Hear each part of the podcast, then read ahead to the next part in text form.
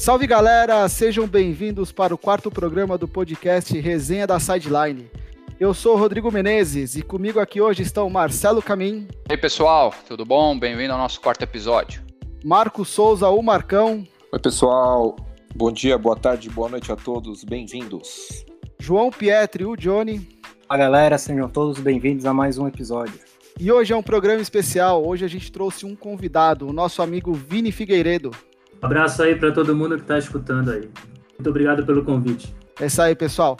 No programa de hoje, nós vamos falar sobre algo que é comum para todo fã de NFL: a paixão. Pode ser por um time, pelo esporte ou até mesmo por um jogador específico. Isso não importa. O que nos mantém ligados nesse esporte é a paixão. A maioria dos fãs de NFL lembra do primeiro jogo que assistiu e tem uma história para contar sobre o time que torce. Todos têm aqueles jogos marcantes que assistiram, seja pela alegria do resultado, pelo jogo em si ou por aquele trauma da derrota. A NFL é apaixonante. E hoje vamos contar um pouquinho sobre a história de amor de cada um aqui por esse esporte, tentando representar cada um de vocês, nossos ouvintes, que também tem suas histórias de amor com a NFL. E eu começo por mim. Eu tinha 11 anos e estava em Orlando, na Flórida, passando férias com os meus pais e irmãos. Era janeiro de 98 e era o dia do Super Bowl. O Super Bowl entre Broncos e Packers. Eu sou palmeirense, brasileiro, o Packers é verde, amarelo e branco. A escolha normal de todo mundo seria o Packers, certo? Para mim não, para mim foi o Broncos, porque meu pai não gostava do Packers. Até hoje eu não sei por que, que meu pai não gosta do Packers. Eu só sei que eu herdei um pouco dessa birrinha que eu tinha do que ele tinha do Packers para minha vida. Então eu passei a torcer pelo Broncos. E o resultado daquele jogo foi Broncos 31, Packers 24. Não sei o, o que vocês acham, mas acho que eu escolhi bem o time. De lá para cá foram 22 anos já acompanhando a NFL e torcendo pelo Broncos. Vi meu time ganhar mais dois Super Bowls, ter quarterbacks bons jogando lá, como o John Elway e o Peyton Manning, quarterbacks horríveis como o Trevor Simeon, como o Brock Osweiler, que apesar de tudo eu tenho um carinho pelo que ele fez na, na campanha do Super Bowl 50. E cada dia mais eu gosto desse esporte, tanto que eu consegui convencer várias pessoas a curtirem, a acompanharem o jogo. Aqui nesse, nesse podcast, por exemplo, eu tenho três amigos que eu consegui de alguma forma trazer para esse esporte. E eu vou passar a palavra para um deles. Marcelo, conta aí sua história, por favor. É, Rodrigão, como você disse aí, é, eu comecei a assistir esse esporte sua causa mesmo. Foi vou dizer uma imposição no começo, porque você nunca foi chato. A gente se conhece desde o colégio, aí para as pessoas que não nos conhecem, né? Eu conheço o Rodrigo da é, provavelmente quinta série, então a gente tem uma amizade bem longa aí. Só que, se não me engano, desde 2013 mais ou menos, você já me instigava para esse contato, né? Você gostava, você sempre gostou muito de, de, desse esporte. Você me falava, pô, por que você não assiste? Vamos lá. E eu acho que vai ser meio comum é, é, entre todos, é, a grande maioria que começa a assistir, é, a mesma desculpa. Ah, mas é, é, muito difícil, eu não entendo as regras, como que o pessoal tá fazendo e tudo mais. Eu vou assistir um negócio que eu não conheço. É, e você sempre falava, pô, assiste que pega as regras básicas e o resto das regras você vai aprender vendo o jogo. eu lembro de um primeiro jogo, acho que eu peguei aí, que foi, uh, se não me engano, Broncos e Cowboys lá na temporada de 2013, que foi realmente um jogão aí, foi é, pontos aí a dar de lavada.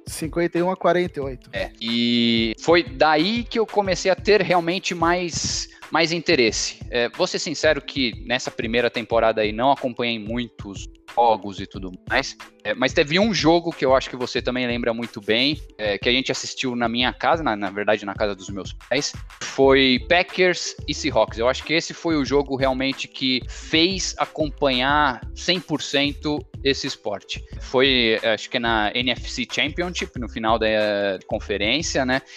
2014. É, e você estava lá em casa, enfim, a gente assistiu. Foi um jogão. É, Seahawks ganhou, infelizmente, para aqueles que já conhecem que eu torço para o Packers.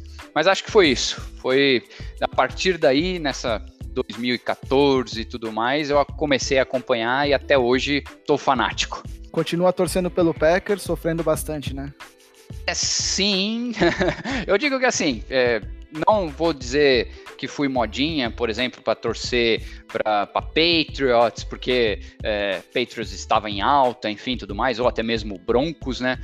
Mas a partir do momento que eu não vou acompanhar, é, comecei a analisar alguns times mesmo. Eu vou ser bem sincero que eu estava entre Seattle Seahawks, Green Bay Packers. Escolhi Green Bay Packers muito pelo time que a gente tinha. Eu gostava muito de ver o Packers jogar entre 2014 e 2015. É, a gente tinha Jordan Nelson, Randall Cobb, o gordinho gostoso do Wayne Lace, então, é, e obviamente Aaron Rodgers, que todos acredito que conhecem. Então, é, foi uma época muito bacana. Lógico, a gente não, não ganhou nenhuma temporada, né? Mas chegamos aos playoffs, sempre foi, é, é foi um time muito bacana de ver jogar. E eu não torci para o Seahawks, muito por culpa sua também, pela sua birrinha que você tem com o Pete Carroll. o Pete Carroll é o técnico que ele acorda, ele masca o mesmo chiclete que ele, que ele foi dormir mascando, entendeu? Ele deve, estar mascando o mesmo chiclete há 35 anos já. Eu lembro do episódio que teve o um incêndio no. O, o, alarme de incêndio no hotel do Seahawks suou. E eu tenho certeza que o Pete Carroll, a primeira coisa que ele fez antes de vestir roupão, chinelo, pantufa, foi pegar o chiclete e colocar na boca para poder descer na, na emergência, né? Evacuar o prédio. Mas muito bom, muito bom. Bom, e lembro também, obviamente, de um jogo que aí teve o, o Denver Ponies, né, contra o Seattle Seahawks, que sinto muito, mas vocês perderam. Não vamos né? falar sobre esse assunto, vai, vamos falar só sobre coisa boa, certo? a hora de falar da vergonha, a gente fala do Saints. muito bom, muito bom. Muito bom. Então agora eu vou passar a palavra para o Johnny. Johnny, e a sua história com a NFL, como é que foi? Bom, é, eu, na verdade, de, é, assistia de vez em quando, passava no aquela zapiada, né, pelo, pelos jogos, não entendia nada, achava super complexo assistir, o, digamos, assistir sozinho, tentar entender as regras. E em determinado momento, você me, é, como Marcelo, me influenciou a assistir os, é, acompanhar os jogos e ter a super paciência que você tem para explicar tudo que acontece no jogo, né? Praticamente um jogo narrado. Narrado não, né? Você narrando lance a lance, explicando regra a regra, tudo que poderia acontecer. Acho que definitivamente eu comecei, eu assisti uma temporada inteira, acho que em 2015, e teve o jogo do Seattle Seahawks e, e do Patriots, né? É, mas assim, é, foi um, foi um momento bem, bem legal, assim, que tava reunidos várias pessoas que, que gostavam do, gostam, né, do esporte para mim foi, foi um foi um momento bem interessante de um esporte totalmente diferente, porque eu, eu gosto muito de esporte, sou apaixonado pelo soccer, né? Mas o, o futebol da bola oval também é bem interessante. É, o time que eu torço, eu tô desde 2015 até agora tentando descobrir um time, mas entre amigos a gente não pode perder, a gente perde a amizade, né? Mas não perde a piada. Nesse momento nós somos Vikings. É alguma, é, alguma razão específica, assim, do tipo provocar o nosso amigo Marcão, ou é porque você gosta do Vikings mesmo? Olha, acho que seria mais pra, pra ver nosso querido Marcola, não, não chateado, mas o bichinho fica nervoso, fica tenso. Coitado do Marcão, viu? A gente faz bullying com ele aqui. Mas é isso aí, é isso aí, Johnny. Valeu. Agora eu vou passar para o nosso convidado. Vai lá, Vini conta a sua história sobre a NFL. Você que acompanha também já um pouquinho mais tempo do que esse pessoal e a gente se conhece há menos tempo do que, do que eu conheço os três aqui. Bom, a, a minha história eu acho que é um pouquinho diferente de vocês. O, o primeiro jogo que eu me recordo de ter visto foi o Colts e Bears no Super Bowl do ano de 2005. Para mim foi o primeiro contato então com o Peyton Manning, né? É, o que me levou a escolher o time Indianapolis Colts. Também muito pelo fato de que eu, eu sou um grande fã e acompanho muito automobilismo. Então, para mim, eu sempre tive um carinho grande pelos times da cidade de, de Indianápolis. Então, assim como na NBA, eu tenho um carinho pelo Pacers. Acabou que conectou uma coisa a outra. Mas desde esse Super Bowl do Bears até o, o outro jogo que eu me recordo de ter visto, quando o Colts perdeu o Super Bowl para o Saints em 2009 e foi após o Katrina, então foi um jogo de muita comoção e muita é, exposição midiática, né? Eu retomei esse contato. Mas o que eu queria pontuar de diferente é que eu sempre joguei, apesar de nesse período ter havido esse ato, sempre joguei muito videogame, sempre joguei muito Maiden. Então, jogando Maiden, eu já conhecia as regras. Quando eu, passei a efetivamente acompanhar os jogos, já conhecia as regras e já conhecia a dinâmica e algumas questões de esquema e estratégias do jogo. Então, digamos que eu já comecei a assistir o jogo um pouco mais embasado pelo videogame. Eu acho que é uma porta aberta que muita gente talvez tenha feito essa transição. Primeiro jogar o videogame, a depois passar pro efetivamente para acompanhar uma temporada inteira, né? Então, para mim foi, foi muito interessante. Eu, eu, até uma história pessoal em relação a isso. Eu, quando fui fazer meu trabalho de conclusão da faculdade lá em 2009, 2008, um primo meu que também era arquiteto, eu sou arquiteto, é, me ajudava no meu trabalho. Era sagrado. A gente começava a trabalhar às sete da noite e a gente jogava duas partidas de Maiden no início da noite. Quando parava o trabalho, umas duas, três da manhã, a gente jogava mais duas. Se ficasse 2 a 2 o placar, a gente jogava o tira-teima e o problema era para acordar no dia seguinte. E eu terminei esse meu TFG, terminei esse meu trabalho final de graduação no dia do Super Bowl, que foi Steelers e Cardinals. Então eu tava, eu acabei de digitar o texto antes, de, antes do jogo, me preparei para conseguir terminar para poder estar tá livre sem preocupação de ter que terminar trabalho depois esse dia de Steelers e Cardinals. Então é, foi como a NFL entrou efetivamente, e a partir daí eu comecei a fazer um acompanhamento mais próximo de, das temporadas inteiras e tudo mais. Pô, legal, legal. E continua torcendo pro Colts até hoje, mesmo com os momentos não muito felizes, né? Do tipo Curtis Painter como quarterback, né? Ou Jacoby Brissett também, que não era nada disso. Olha, tem, tem mais tem mais quarterback aí que dá pra gente falar. Scott Stolzien, por exemplo. É. Eu, teve um ano que o Andrew Luck se machucou, que teve. Os caras tinham os nomes inventados, assim, que não dava pra, pra ter quarterback. Então, assim, é, foram maus bocados, mas continuo, continuo muito, muito fã e continuo fervoroso torcedor do Colts na derrota e na vitória. Algumas grandes derrotas, mas umas vitórias boas também. Pô, tem história. O Colts tem uma história legal, né? Então mesmo antes de você começar a torcer, o Colts já tem uma história muito boa de, de sucesso, né? Então é um time, é um time legal para torcer. E teve Peyton Manning, né? Eu posso, sou suspeito para falar porque eu era muito fã do Peyton Manning e gostava de ver ele jogando pelo Colts, então eu também, de certa forma, gosto um pouco do Colts, mas acho que a melhor, melhor parte da carreira do Peyton Manning foi em Denver e quem discorda é clubista. Certo aí, pessoal? Agora vamos passar pro Marcão. Marcão, que talvez seja o torcedor mais fanático daqui do, desse podcast depois de mim, porque ele, ele sonha com o título dos do Saints, que parece que não vai vir, mas enfim. Fala aí, Marcão. ah, então, é, eu sempre, como gente, eu falei no primeiro podcast que a gente fez, o tanto que eu gostava de esportes, né? Como um todo. E eu lembro muito bem que NFL para mim era o esporte do marido da Gisele e era o esporte que atrapalhava qualquer transmissão da ESPN para mim. E eu ficava louco da vida que eu sabia que a ESPN ia passar algum programa, ia deixar abdicar de passar um jogo da NBA ou um jogo de, de campeonato italiano, inglês que seja, para passar a NFL. Aí eu falei que um dia eu ia prestar atenção nesse jogo, não entendia nada para variar, um cara, um monte de cara brutamonte correndo atrás da bola. E aí eu parei para ver e comecei a conversar também um pouco com o Rô sobre isso e eu parei para ver o Super Bowl que, a, que foi disputado entre o, o, Baltimore Ravens e o 49ers. A lembrar, se não me engano, foi o 40 47, Rô? Não me lembro número. de cabeça, não vou lembrar. É. Eu também não lembro de cabeça. Peraí que eu vou procurar aqui. Pode continuar aí que eu já falo.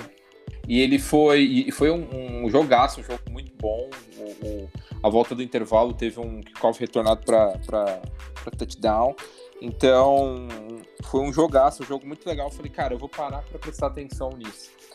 E era a época do modinha Patriots, o Seattle Seahawks numa evolução gigantesca, Russell Wilson na flor da idade querendo mostrar serviço. Então, e, o Peyton Manning tinha acabado, se não me engano, ele estava entre, entre sair ou não do Colts e ir para o Denver, que era uma época muito polêmica, que o Denver tinha, o Colts teve uma decisão a tomar, e eu comecei a, a querer entender mais. Eu assisti no Super Bowl no último jogo da temporada, ou seja, ia demorar sete meses para aprender.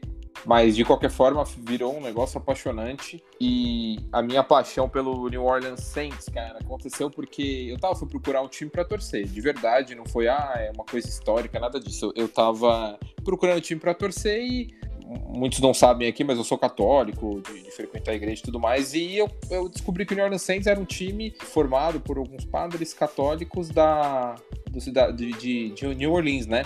Que é uma das cidades mais católicas dos Estados Unidos. E eu acabei gostando, achei o símbolo bonito, falei, é esse time mesmo. E calhou que era um time que é um time que hoje em dia tá numa evolução, né? Quando eu comecei a torcer mesmo 13 e 14, não tava tão bem, tinha até chegado na pós-temporada. Só que passou um tempo de vacas magras até essa reformulação do time, menos do nosso querido quarterback que tá lá até hoje. E eu acabei gostando muito. Não assisti o Super Bowl quando ganhamos contra o Indianapolis Colts, assisti, logo, assisti esse ano, o jogo todo, quero dizer, né?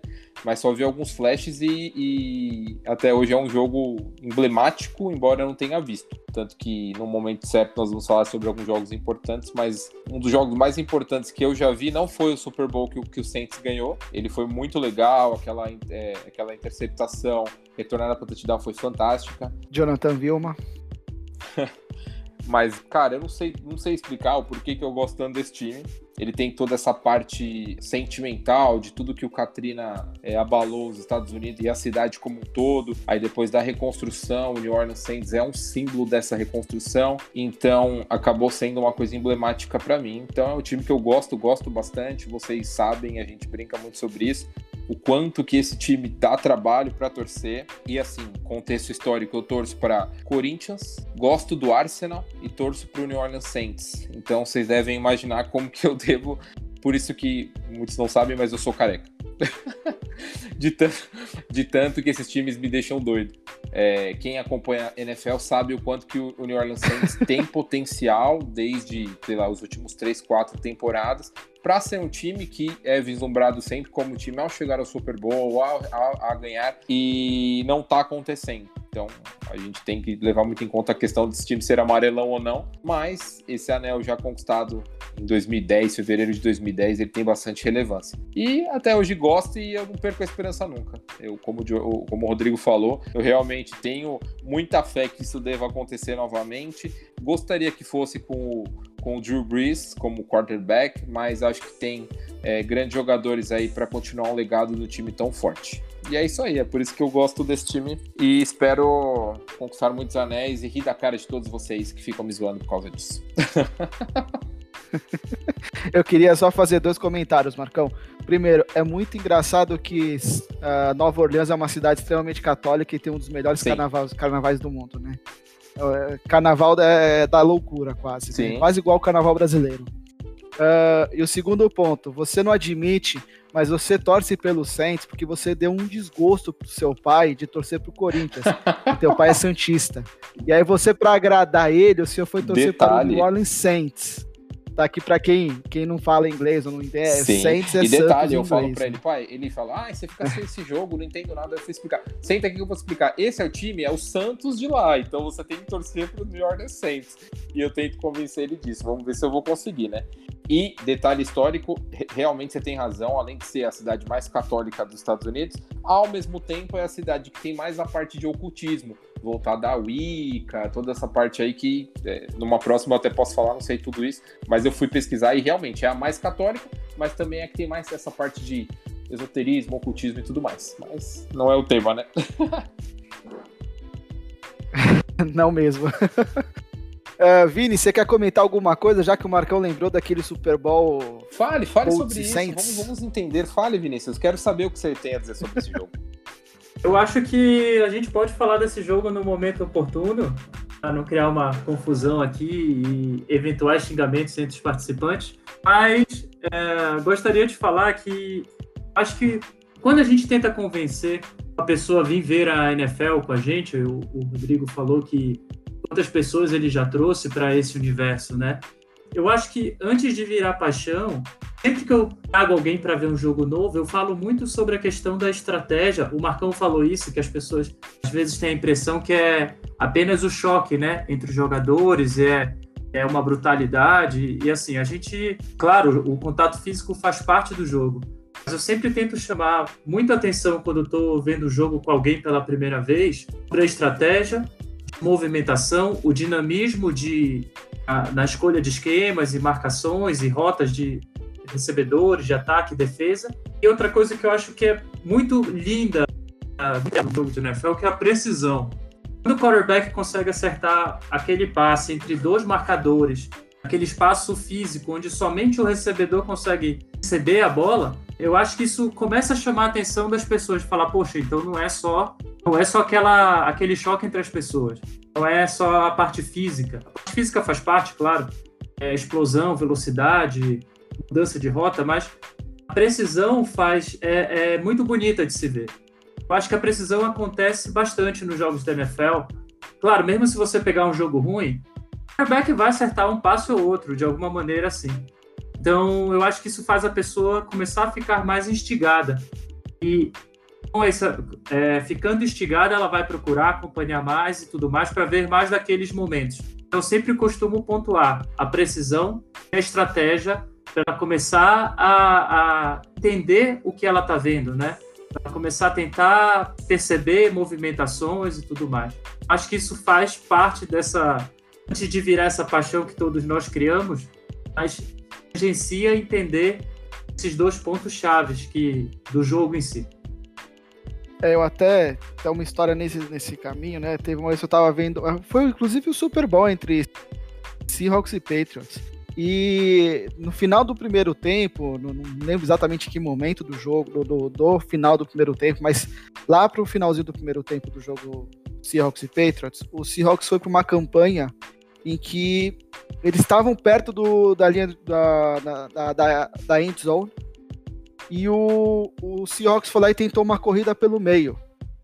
E o Patriots, de certa forma, estava esperando aquela corrida. E aí eu lembro um amigo meu perguntar, mas pô, se tava claro que o Seahawks ia correr, não sei o quê, por que, que não surpreender o Patriots com um passe? E aí eu falei, olha, porque às vezes numa, na estratégia de jogo você quer que aquele time na, você corre na primeira descida para que o cara fale assim, bom, na segunda descida eles têm o Marshall Lynch, eles têm um puta running back, eles vão tentar correr, e não era para na linha de uma jarda, antes que alguém fale alguma coisa, tá? Porque na linha de uma jarda você ter o Marshall Lynch e não correr é burrice. Mas eles estavam na linha de quatro jardas e tentaram correr com o Marshall Lynch. E o Petros estava esperando aquela corrida e parou aquela corrida. E o Lynch avançou uma jarda só, né? E aí foi para a segunda descida, e eu comentei com, com esse amigo meu, eu falei assim, agora, ó, tá vendo? Eles correram na primeira descida, então agora o Patriots está com as linhas mais próximos, os cornerbacks estão mais próximos da linha, da linha defensiva, do front seven. Então agora dá para você tentar fazer um play action e dançar um passe. Por quê? Porque você já tá com um time, você tem mais espaço para tentar uma jogada e explorar a altura de um, de um recebedor. E dito e feito, o Seahawks foi lá, fez o play action e lançou um passe. Então tem toda essa história da estratégia que às vezes você, você faz uma jogada não para não avançar, mas para também tentar mexer um pouco com a cabeça da defesa, né? E da mesma forma a defesa, às vezes a defesa faz uma jogada para mexer com a moral do ataque. Isso tudo é, é o jogo, é, é, esse jogo jogado deles é muito legal de estratégia de não é apenas 11 caras de cada lado correndo atrás da bola. Existem os caras de fora pensando como que eu vou desestabilizar aquele time. Eu acho isso é uma das coisas que realmente me motiva a acompanhar esse esporte, porque é uma coisa extremamente apaixonante, eu concordo com você. Marcelo, quer falar alguma coisa? É, o, Rodrigão, eu queria até adicionar é, um pouquinho ao que você e o Vini comentaram, né, na questão da estratégia, da precisão e tudo mais. Eu acho que adicionando a isso, é, pelo menos é uma coisa que eu sinto. Gente, por favor, não estou julgando outros esportes. Eu nasci no Brasil, sou brasileiro, é, sou palmeirense, gosto de esportes. Mas uma coisa que, que a NFL, né, e, e eu digo que os esportes americanos têm de diferente, é essa batalha realmente até, até depois de zerar o relógio, a gente pode dizer assim. Isso dá uma emoção tão grande, e, e, e eu acho que isso, né? Dessa emoção é que surge a paixão. É, como você comentou, né? Esse jogo do, do Hawks e do, do Patriots, é, e também temos tantos outros é, jogos que tiveram tantas viradas históricas é, depois do, do, apitar do jogo, né, do final do jogo, é, eu acho que isso traz tanta emoção para esse jogo. Depois que, sim, você começa a entender, né, você começa a gostar de ver o esporte, isso te traz essa angústia e, e esse prazer, né, óbvio, quando o seu time é que faz a virada, mas até o final, realmente, ele te prende a atenção até o último minuto. Isso é que eu acho muito bacana, muito bacana. É, e até o. Porque assim, vocês não sabem como é o Mar... Eu falo que o Marco é fanático, porque o Marco é o cara. Tipo, essa semana, ele me mandou uma pergunta do nada. O que, que é o pass... O que, que significa pass rusher? Que tipo de jogada é essa? Então, o, o pass rush, né? Não o pass rusher. E é um cara que pergunta assim diversas coisas do nada. Então ele é extremamente fanático. Mas os, o, ele, ele e o Johnny são duas pessoas também fanáticas, ao ponto de um time vai lá e abre uma vantagem, eles já falam, ah, que merda, né? Não vai, não vai se, não vai dar para ganhar, esse time já perdeu, o jogo ficou chato. E eu sempre falo pra ele, gente, calma, esse jogo é louco, tem muita estratégia, tem muita água por rolar aí. Aquele Super Bowl do Patriots contra o Falcons é a prova disso, né? Entendeu?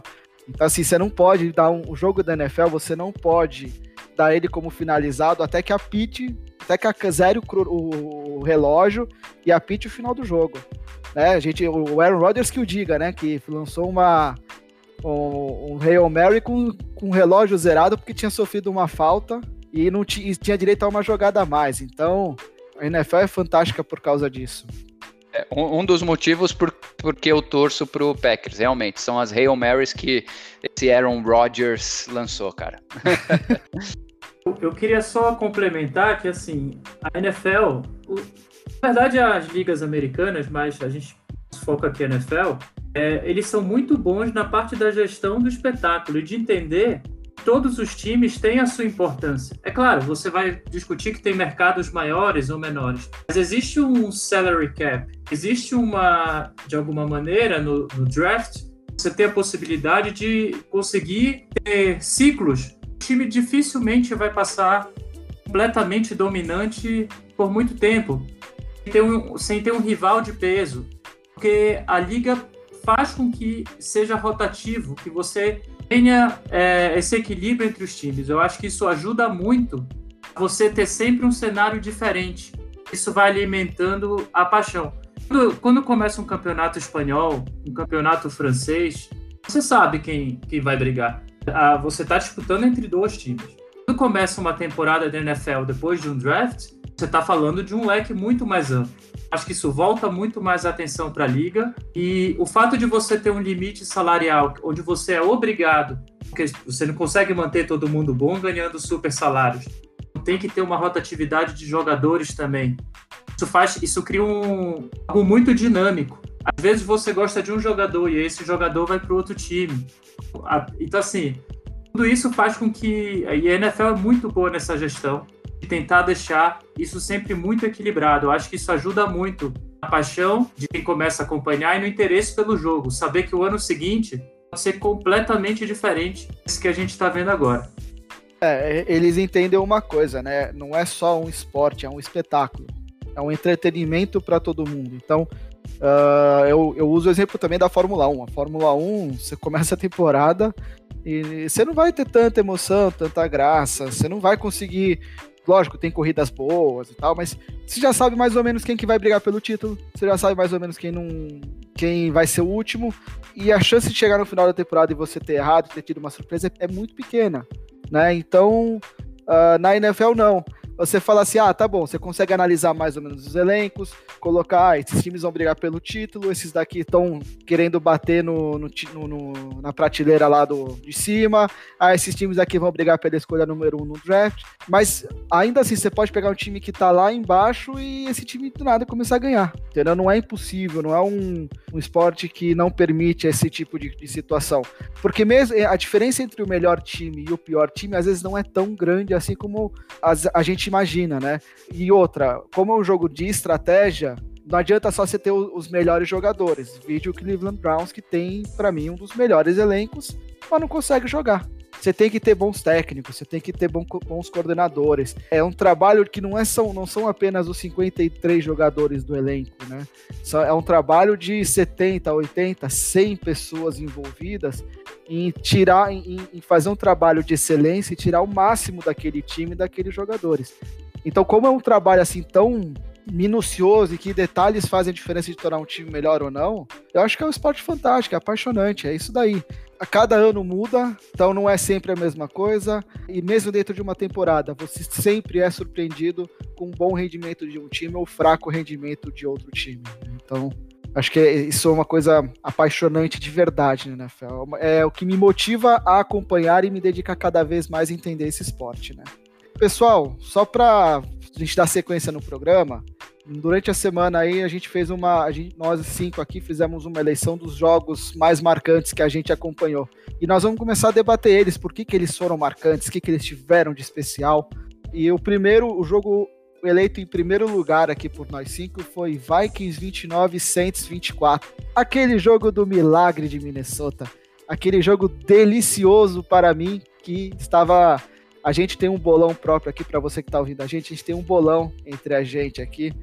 E naquele ano eu estava para liderando o bolão. E se o Vikings ganha, eu ganhava o bolão. Se o Saints ganha, o nosso amigo Vinícius ganhava o bolão. E eu estava acompanhando o jogo com o Marcão. Marcão, conta aí pra gente como é que foi esse jogo para você. Ai, meu Deus. Esse jogo, cara, esse jogo foi fantástico. O, o Adam Thielen tava jogando muito pelo Vikings, o, o Stephon Diggs, mesmo sendo a, a rainha do drama, também tava jogando bem. O time tava muito bom e o New Orleans Saints também. As casas de aposta, se não me engano, estavam dando vitória. Em, mesmo em, em Minnesota, a, o Saints estava com vantagem na, nas casas de aposta. O, o Saints estava jogando um, um ótimo jogo. Foi um ótimo jogo do New Orleans Saints naquele dia. Só que, como o próprio nome está dizendo, houve um milagre. Milagre para alguns, desgraça para outros, né? E aconteceu o que não poderia acontecer. Foi um, uma última jogada do jogo. Já estava com a vitória na mão, New Orleans Saints, com o Drew Brees virando o time do avesso, conseguindo jogadas fantásticas. O Mark Williams fez aquilo, que foi aquele tackle fantasma na cidade de New Orleans, que não foi, foi Minnesota, né? Aquele tackle que até hoje ninguém consegue entender. E aí o Stephon Diggs, se não me engano, foi quem fez a jogada final e fez aquele touchdown que foi inacreditável para os dois lados. Ninguém acreditou no que aconteceu. O, o, Rodrigo falou sobre como eu fiquei. Eu fiquei embasbacado. Eu, eu, eu, fiquei sem reação. Eles lembram disso. Eu não sabia o que fazer, porque a jogada era, era muito óbvia. Não faz sentido o que aconteceu aquela vez. Bom, a minha, minha, minha reação foi a reação de, de, de, de tristeza, muita tristeza, vocês lembram também.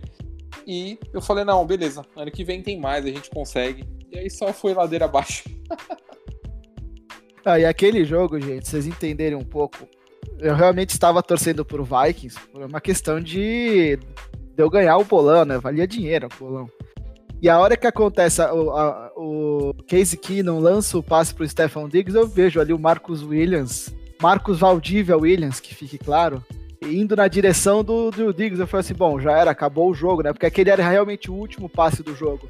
E não deu para entender a estratégia do Vikings, porque precisava precisava de um touchdown para ganhar o jogo.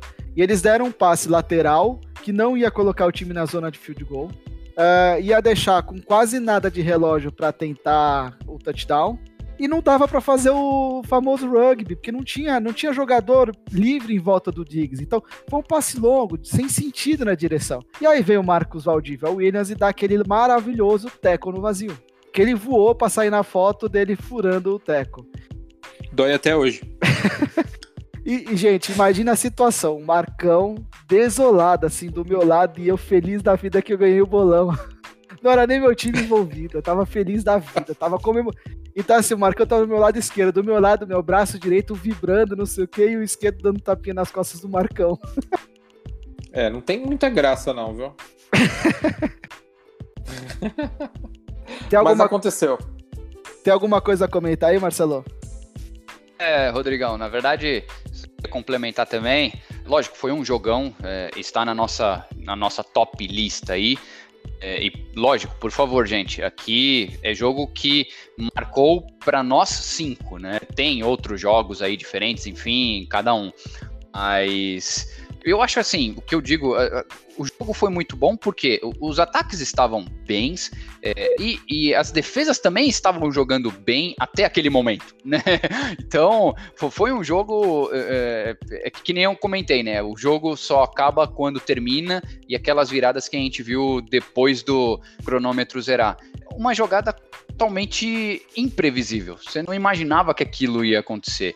E lógico, é, temos todas essas rixinhas, que nem no futebol, enfim, com o Marcão, né? Porque era o time do Marcão. Então, por isso que tá no nosso, nosso top 10 aí, vai, no nosso top 5, e, e é o primeiro jogo que a gente está comentando. Foi muito bacana. Aquele dia foi muito legal. E a narração do Rômulo Mendonça naquele dia, quem não viu esse lance, procura no YouTube com a narração do Rômulo Mendonça. Demais. Que é sensacional. Demais. Esquece isso, galera. Esquece, tem outros jogos. Se você quiser ver o Saints sofrer, eu tenho 10, 10 listas aqui. A gente pode fazer um podcast só sobre, sobre jogos que o Saints fez eu ficar chateado. Até quando ganha, às vezes você fica chateado com o Saints. Ai, meu Deus do céu, mas tá bom, tá bom. Queria só pontuar algumas coisas interessantes naquele jogo. É, que primeiro, estava 17 a 0 pro Vikings. Então, assim, além do último lance ter sido espetacular, como a gente já falou, foi 17 a 0. E aí o Saints veio, veio recuperando. O Marcus Williams, que foi o marcador que falhou naquele último lance, né? Ele fez uma interceptação. Estava sendo um jogo bom para ele até aquele momento. Uma jogada às vezes define uma carreira, um, um título, e eu acho que esse exemplo é muito claro. Estava assim, o jogo em si estava muito muito bom com alternância, depois que fez 17 a 0, o Saints conseguiu virar o, placar, foi para 21 a 20. O Vikings virou para 23 a 21. Aí o Saints virou para 24 a 23. Então teve uma alternância no quarto quarto. Foi muito dinâmica e foi muito foi o quarto quarto eu acho que um dos melhores quarto quartos que a gente pode ter. Exemplo. Quem está curioso ou já conhece o lance, aconselho aí no YouTube e procurar ver esse lance sem a narração. Só tem um cinegrafista que está dentro do campo e você vai sentindo o barulho da torcida aumentando conforme o Stefan Diggs vai chegando no, na endzone. É de arrepiar. Eu acho que o final de jogo, como imprevisível aquela jogada dar certo, até porque era o Casey Keenum lançando, eu acho que é um dos maiores exemplos que a gente tem. Não à toa foi tão votado como uma lembrança recente. Ah, e aquele jogo, você falou bem, né? O Vikings abriu 17 a 0 e aquele jogo para mim reflete muito que foi aquela temporada do Saints também. Porque a defesa do Saints demorou muito a, a entrar no jogo, entendeu? Demorou demais para entrar no jogo. E o mesmo ataque do Saints, né? Não, não, não tava legal no começo, mas a defesa do Saints estava cometendo uns erros meio bestas naquele jogo. E o, naquele jogo, naquela temporada, a defesa do Santos, come, o ataque começou bem, mas a defesa começou. Ah, será que vai? Não vai? Era uma defesa muito jovem, né? Quando a defesa do Saints encaixou, eles tiraram o atraso que eles perderam no começo da temporada. Aquele, aqueles jogos que não foram tão bem, depois da, acho que da, da sexta ou sétima semana, a defesa do Saints começou a jogar num nível cada vez melhor e num nível muito bom. Tanto que chegou uh, nos playoffs e, a, e, aquele Super Bowl ia ser em Minnesota. E tava todo mundo, ah, puta, será que o Vikings vai? E a defesa do Vikings era uma das melhores da liga, se não era melhor. E muita gente falando, ah, puxa, o, o Vikings só vai se tiver defesa, mas tinha o Rams começando a jogar bem, tinha o Eagles jogando muito bem, e tinha o Saints vindo assim, ninguém botando muita fé, mas quando chegou nos playoffs, o melhor time para todo mundo era o Saints. Tanto que o Vinícius apostou no Saints como campeão do Super Bowl aquele ano. E eu, louco, falei assim: não, esse ano é o ano que o Vikings vai pro Super Bowl, não sei o quê. Graças a Deus nós dois erramos. Graças a esse erro, eu ganhei o, o bolão, né? Mas foi um jogo assim. É histórico porque teve não só aquele lance, mas toda a, a força do Drew Brees pegar uma defesa que era muito boa e conseguir tirar 17 pontos, fazer 24 pontos numa defesa que estava dominando a liga naquela época. Então a gente tem que bater palmas porque o Drew Brees fez naquele jogo, porque não é, não é qualquer quarterback que, que vai pegar uh, uma diferença dessa e reverter, entendeu? Então foi um dos jogos memoráveis também pelo jogo como um todo e pelo que o Drew Brees jogou naquele, naquela, naquela, naquela pós-temporada. Foi uma pós-temporada muito boa do Brees. É inegável Sim. isso. É, e, e, só, só rapidinho, ele. Tanto que a final de conferência foi Nick Foles contra que esquina, né? Pra você ver. E, é, é, as apostas totais seriam que o Drew Brees jogaria contra o Philadelphia Eagles, que tava com uma aura maravilhosa naquela época, e ganharia com o pé nas costas. Então, tanto que isso foi um dos motivos que doeu mais ainda, cara. Mas bora lá. E aí, Johnny? E você que tá quieto aí, você torcedor do Vikings, como foi ver a cara de, de cachorro molhado do Marcão naquele jogo? A mim é. Foi. Normalmente a gente acaba quietinho nessas horas vendo o sofrimento do Marcos, mas foi. Em relação ao bolão, eu já tinha perdido, não tinha chance nenhuma, mas eu sabia da sua situação que a gente comentava normalmente quando acontecem essas coisas e normalmente elas acontecem com Saints, normalmente nós estamos todos reunidos assistindo um jogo com o Marcão, né? E aí, e como o Marcão comentou, né? É uma coisa que ninguém acreditava. Acho que os narradores não acreditavam no lance. Quem re, o Stefan Diggs que recebeu a bola e não e viu o tackle passar longe dele, ele acreditou, né? Então, é, todos nós, nós também não acreditávamos. Você também comemorando o bolão de um lado, mas consolando o Marcão do outro, nem você acreditava numa coisa dessa, né? Já para quem já viu de tudo na NFL, né? Sempre tem lances curiosos, é, imprevisíveis que que também deixam o esporte super legal. Então, isso já é, é a dica que você sempre comenta com a gente, né? Num, ficar ligados no, no jogo até o final. E por incrível que pareça, faltavam acho que 4 segundos, o relógio já tinha praticamente zerado, e aí é, são coisas que que estava acompanhando o Super Bowl já aí já tinha um tempinho já de, de casa assistindo, assistindo o esporte. É coisas assim que você não imagina que possa acontecer e que, e que fazem você ficar mais entusiasmado e, e e conhecer mais do esporte. Né? É, como diz o Everaldo Marques, jamais desista de um jogo de NFL. Mas é isso aí, pessoal. Agora passando para o segundo jogo da nossa lista. Eu acho que muita gente escolheu para me agradar. Broncos 24, Panthers 10, Super Bowl 50. Eu vou passar primeiro para o Marcelo falar para vocês me chamarem de clubista ou tendencioso. Não, que é isso, a gente não acha. É autoritarismo nesse programa, então é bem tranquilo, a gente já está acostumado. Mas é, também foi um, foi um jogão, obviamente. O que eu quero destacar, que eu acho que é bem legal nesse jogo, foi realmente uma rivalidade entre defesa e ataque. Panthers estava vindo com um ataque fenomenal. É, Ken Newton jogando entre nós a melhor temporada que ele teve. Só que o Broncos estava com uma defesa maravilhosa, vindo aí. Lógico, os dois nomes desse jogo foram Ken Newton, no caso, e Von Miller, que foi o MVP dessa época. E, eu acho que o, o, interessante de ser um MVP de Super Bowl, e lógico, é, Von Miller é um linebacker. Geralmente, quem ganha são pessoas de ataque me engano, aí na, na, história da NFL, teve quatro, cinco linebackers que foram é, MVPs de Super Bowl. Mas não só isso, né? O Von Miller, ele conseguiu né, usar dois fumbles pra, no, no Ken Newton é, e os dois foram convertidos em pontos. Bom, eu acho que isso foi muito bom. E tem vídeo na internet que você vê é, é, claramente, não, não, me lembro se foi o primeiro ou o segundo fumble, é, que o Von Miller realmente todo desesperado, né, é, em cima da bola. Você vê a cara do Ken Newton totalmente perdido, ele não sabia o que fazer. eu acho que isso que ficou muito marcado para mim nesse jogo. É, eu não sei, seria muita leviandade da minha parte virar e falar que foi a melhor defesa que, eu, que, que já teve na NFL. Mas eu posso garantir que foi a melhor defesa que eu vi jogar num Super Bowl. Porque o ataque do Broncos aquele ano era uma desgraça.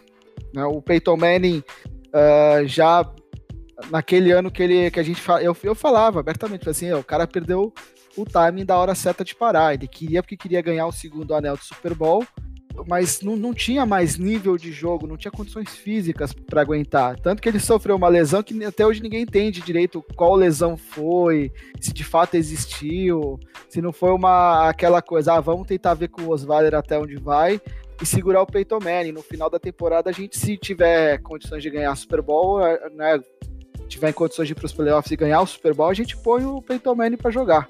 E foi exatamente o que aconteceu, né? Mas para mim, esse jogo que mais marca é que eu nunca vi um jogador de defesa ser tão decisivo num jogo tão importante como foi um Von Miller.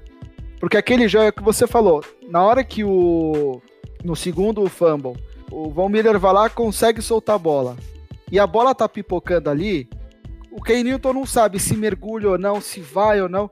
E o Von Miller não teve dúvida, ele se jogou ali no meio e fez até uma jogada que é, que é ilegal. Ele puxou a bola para trás, deu um tapa para a bola vir para trás e sai rolando. E aí o TJ Ward foi lá, pegou a bola, não foi para touchdown, mas na sequência a bola já estava dentro da, da red zone, já estava em condições de marcar e o Broncos foi lá conseguiu um touchdown com o CJ Anderson foi um jogo foi um jogo fantástico de um de basicamente um jogador. Você tinha uma defesa de altíssimo nível jogando em altíssimo nível e você tinha aquele cara iluminado que estava jogando tão bem quanto a defesa, mas ele foi decisivo. Ele foi o cara daquele Super Bowl. E é difícil você ver, né? É, é, eu acho que até a imprensa muitas vezes quem escolhe o MVP não, não escolhe perfeitamente, não é sempre que eles escolhem bem. Eu lembro o Super Bowl do Patriots e Falcons que mereceram o James White deram pro Tom Brady. E nesse não, nesse ficou muito claro que se não fosse o Von Miller, não, o Broncos não tinha ganho. A vantagem no placar é exatamente os dois fumbles que o Von Miller causou. E esse segundo, que, que nem eu comentei, né? Por, por ser o Ken Newton, é, um jogador muito físico, extremamente físico, é, e tem uma filmagem, eu não sei se eles pegam de baixo, de trás, você vê ele realmente perdido. Se era para se jogar na bola, se jogava. Se fosse um jogo de temporada, eu não tinha dúvidas de que o Ken Newton ia ser o primeiro a se jogar em cima da bola. Nesse ele ficou perdido, completamente sem saber o que fazer. E esse é o problema, né? Era, era o jogo mais importante. Se tinha um jogo que ele tinha que mergulhar, era esse. É, exato. e, e foi até interessante, porque assim, em dois, no, no draft de 2011, o Cam Newton foi a escolha número um do draft e o Von Miller a escolha número dois. Sim, verdade. Então foi um duelo, assim, desses inesquecíveis. Marcão, você também foi outro que elegeu esse jogo como um dos cinco melhores para você. Por que, que você considera esse jogo um dos cinco melhores? Então, é, o Vinícius falou sobre a questão de como a estratégia é importante na, na, na NFL, e eu tô totalmente de acordo, né?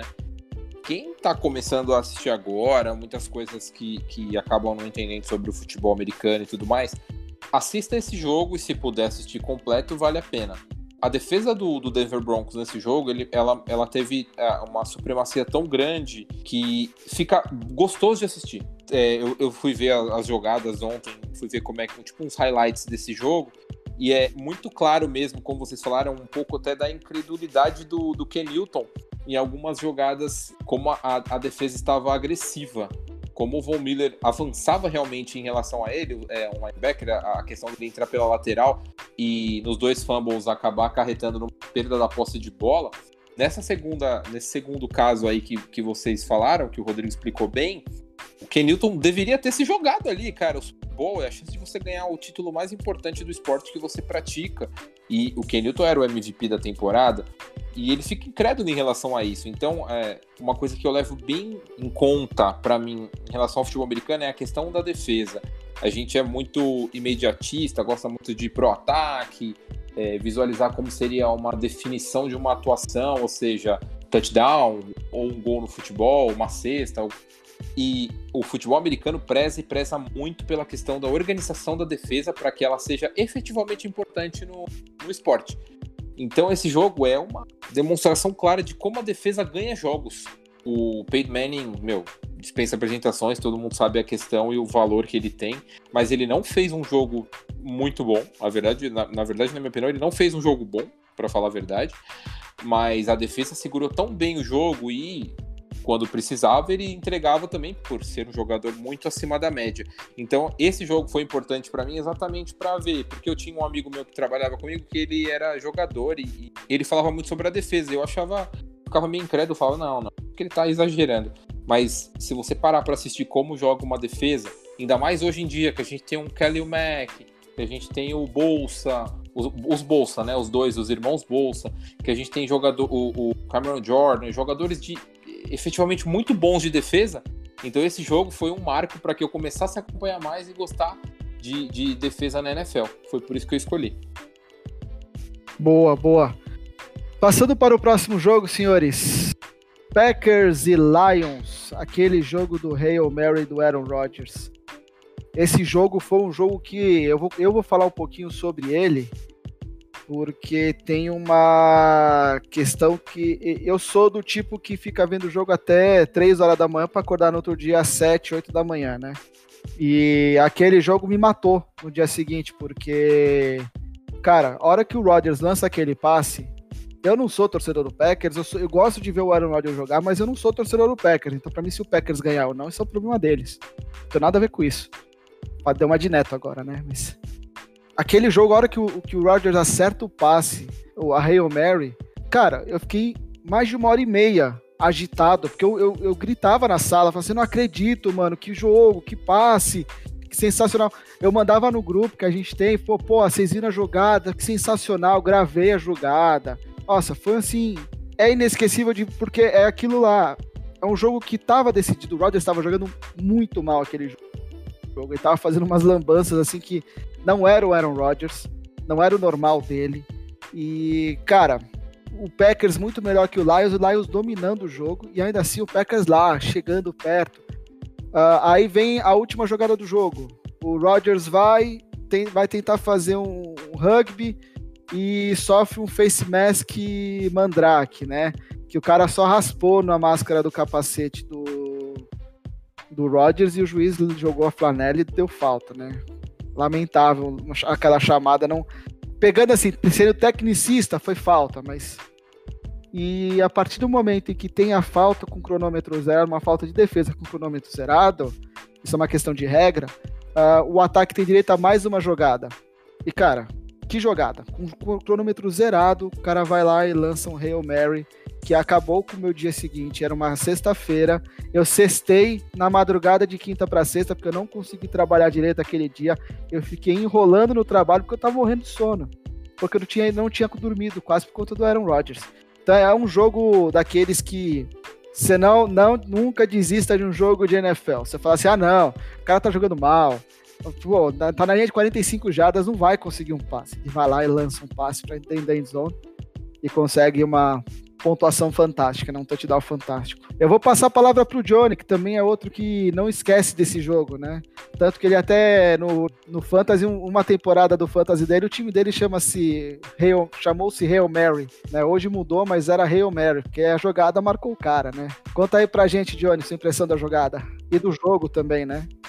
Então, é, eu acabei fazendo uns assisti um highlights, um, fui assistir o highlights dessa desse jogo porque na verdade o que, ficou, o que ficou mais marcado mesmo foi a, foi a jogada da Hail Mary, né? A tão famosa.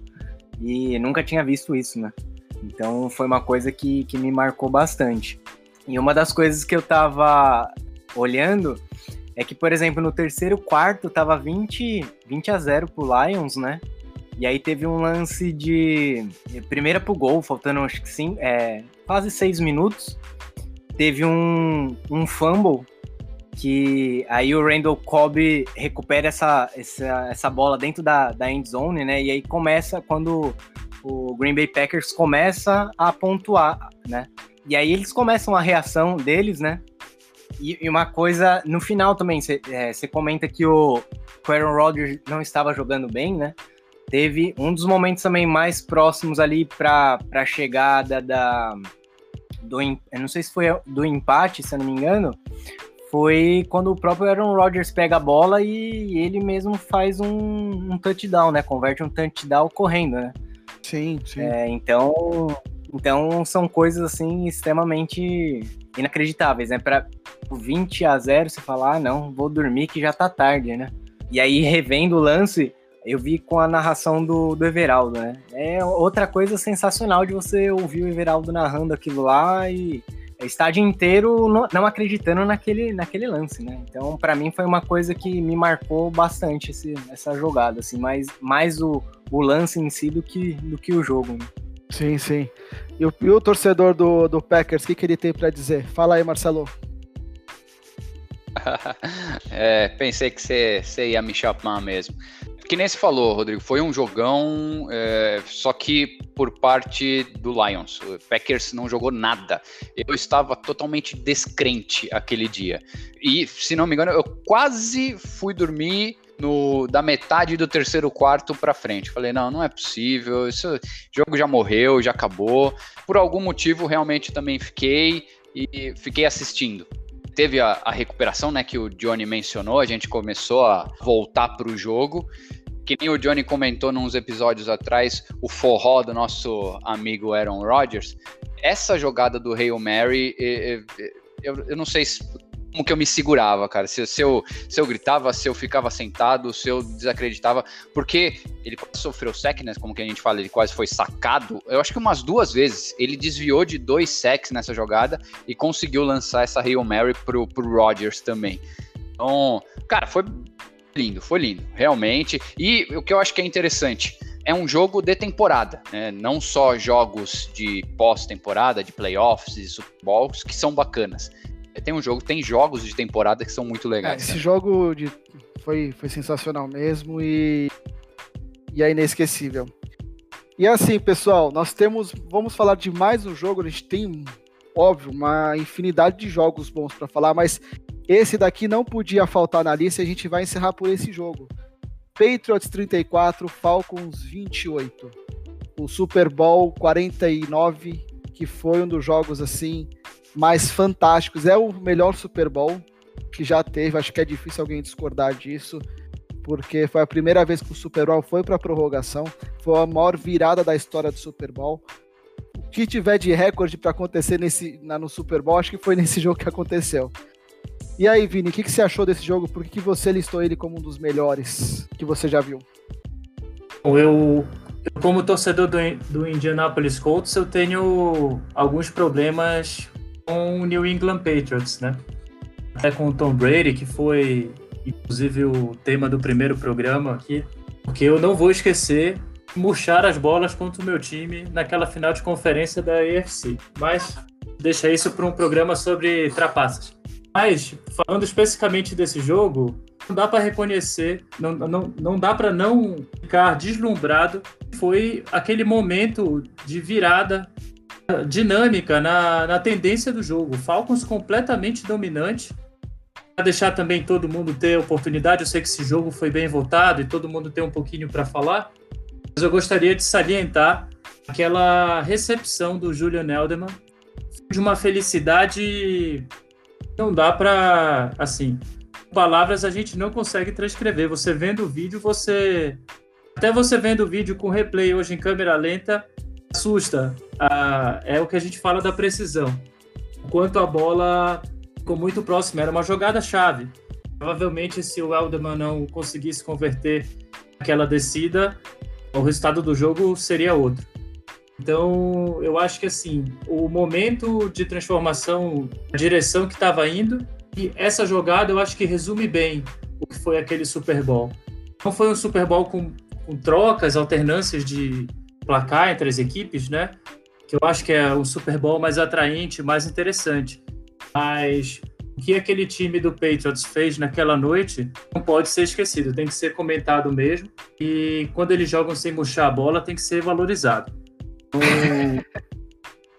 então mas aquela jogada do Elderman especificamente é, é de brilhar os olhos. A, a e, o, e tem que salientar também que a gente fala muito mal das zebras, né?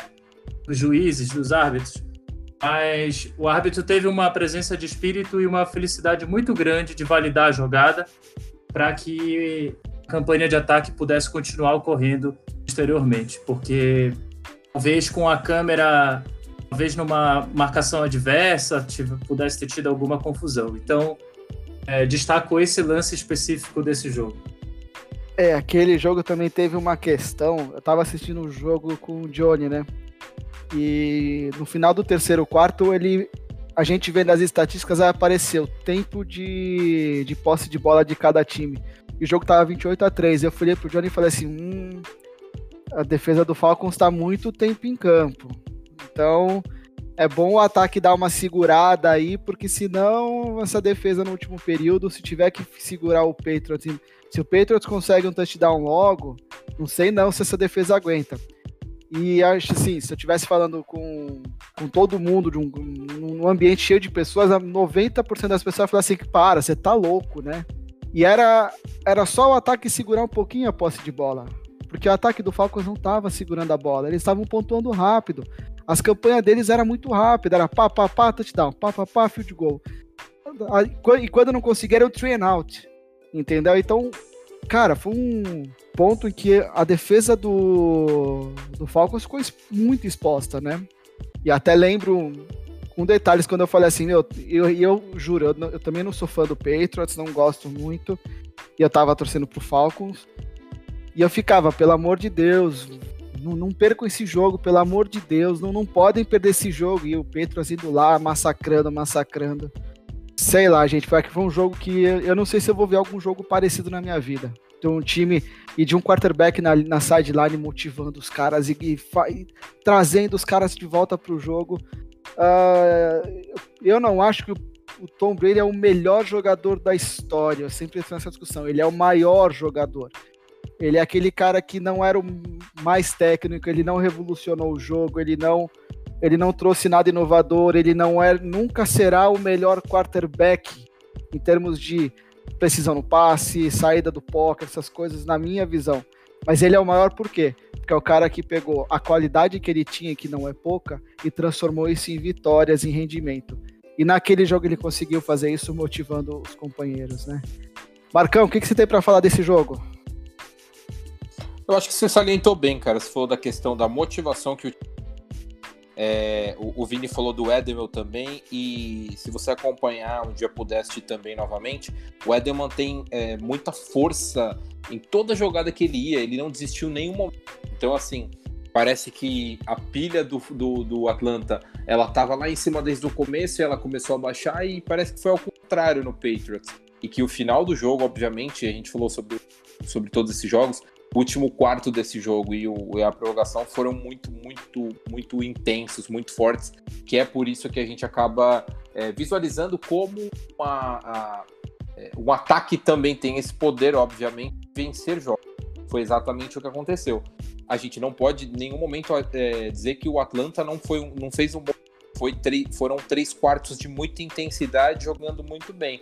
E o último quarto, não que deu um apagão, mas parece que o Patriots pegou a bola debaixo do braço, como o Vini falou, com a bola não murcha, né, com a bola normal, e falou: deixa aqui que a gente vai ganhar esse jogo. E foi mais ou menos o que aconteceu. Então, a gente, a gente falou tanto sobre o jogo Denver contra a Carolina, que teve uma defesa tão sóbria e forte, e uh, desse jogo foi pra, praticamente ao contrário, que é um ataque que falou: vamos definir, vamos, vamos para cima, com a motivação e jogadores de alto nível como eles têm, acabaram sendo o fator de, determinante numa vitória como essa. E vale salientar essa parte. Pois é, mas é isso aí, senhores. Acho que a gente já, em quatro jogos aqui marcantes, já, já mostrou porque que a NFL é apaixonante. Mas só para fechar um top 10 dos nossos jogos, que para nós cinco são os mais marcantes, ainda ficaram de fora para vocês terem uma ideia, vocês ouvintes, da qualidade dos jogos que, que a NFL tem, né, cada temporada. Patriots 28, Seahawks 24, Rams 54, Chiefs 51, Colts 45, Chiefs 44, esse jogo de uma virada sensacional do Colts. Broncos 35, Chargers 24, um jogo que o Peyton Manning de fato entrou na, na, no time do Broncos. Realmente a estreia dele, a partir dali ele voltou a ser o Peyton Manning que a gente conhecia.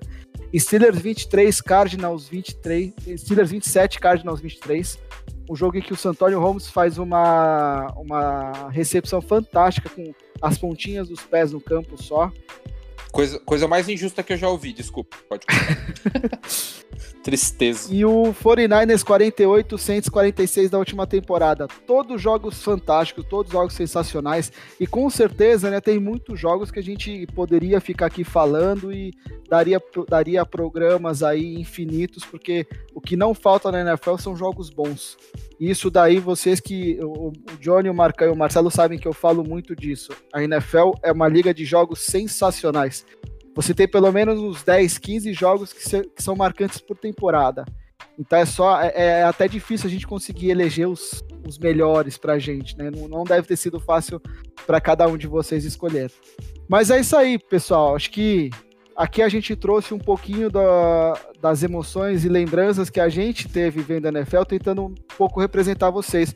Mas eu tenho certeza que cada um de vocês aí que estão vindo o programa tem as lembranças legais com a NFL, porque é um esporte fantástico. São jogos maravilhosos, maravilhosos, grandes histórias para contar, para compartilhar, e é isso que faz com que cada ano venham mais pessoas acompanhar esse esporte. Tudo isso que nos faz amar o jogo. Então, o que, que a gente gostaria que vocês fizessem? Compartilhem as histórias de vocês, comentem no nosso Instagram, né, o arroba resenha da sideline, mande tweet pra gente no arroba da underline sideline, ou então pode mandar um e-mail pra gente no resenha da sideline arroba gmail.com. A gente quer ouvir as histórias de vocês, a gente quer conhecer um pouco mais que cada um tem para contar, porque a NFL não é feito só de, de poucos momentos bons. É tanto momento bom, é tanto momento gostoso que isso daí dá uma resenha infinita. Então, Participem, deixem as mensagens de vocês e que venha a temporada 2020, que ela seja repleta de novas histórias e novos jogos sensacionais. Senhores, vocês querem deixar o recado de vocês aí? Vai lá, Marcelo. Bom, galera, obrigado aí por mais um episódio e quero agradecer também em especial ao Vini, nosso convidado aí. Obrigado por compartilhar com, com a gente o conhecimento também e essa paixão que é de todos nós. Então, pessoal, até a próxima. Cão. Exatamente, queria agradecer ao Vini. É, abrilhantou, muito bom mesmo, todos pontualmente tudo que ele falou. E agradecer aí, gente. Acompanha a NFL, a NFL é um negócio maravilhoso. E a partir de agora, é, você tem que mostrar pra gente quando você deixou de é, chamar a NFL de esporte do marido da Gisele para esse esporte apaixonante aí. Um abraço a todos. Johnny.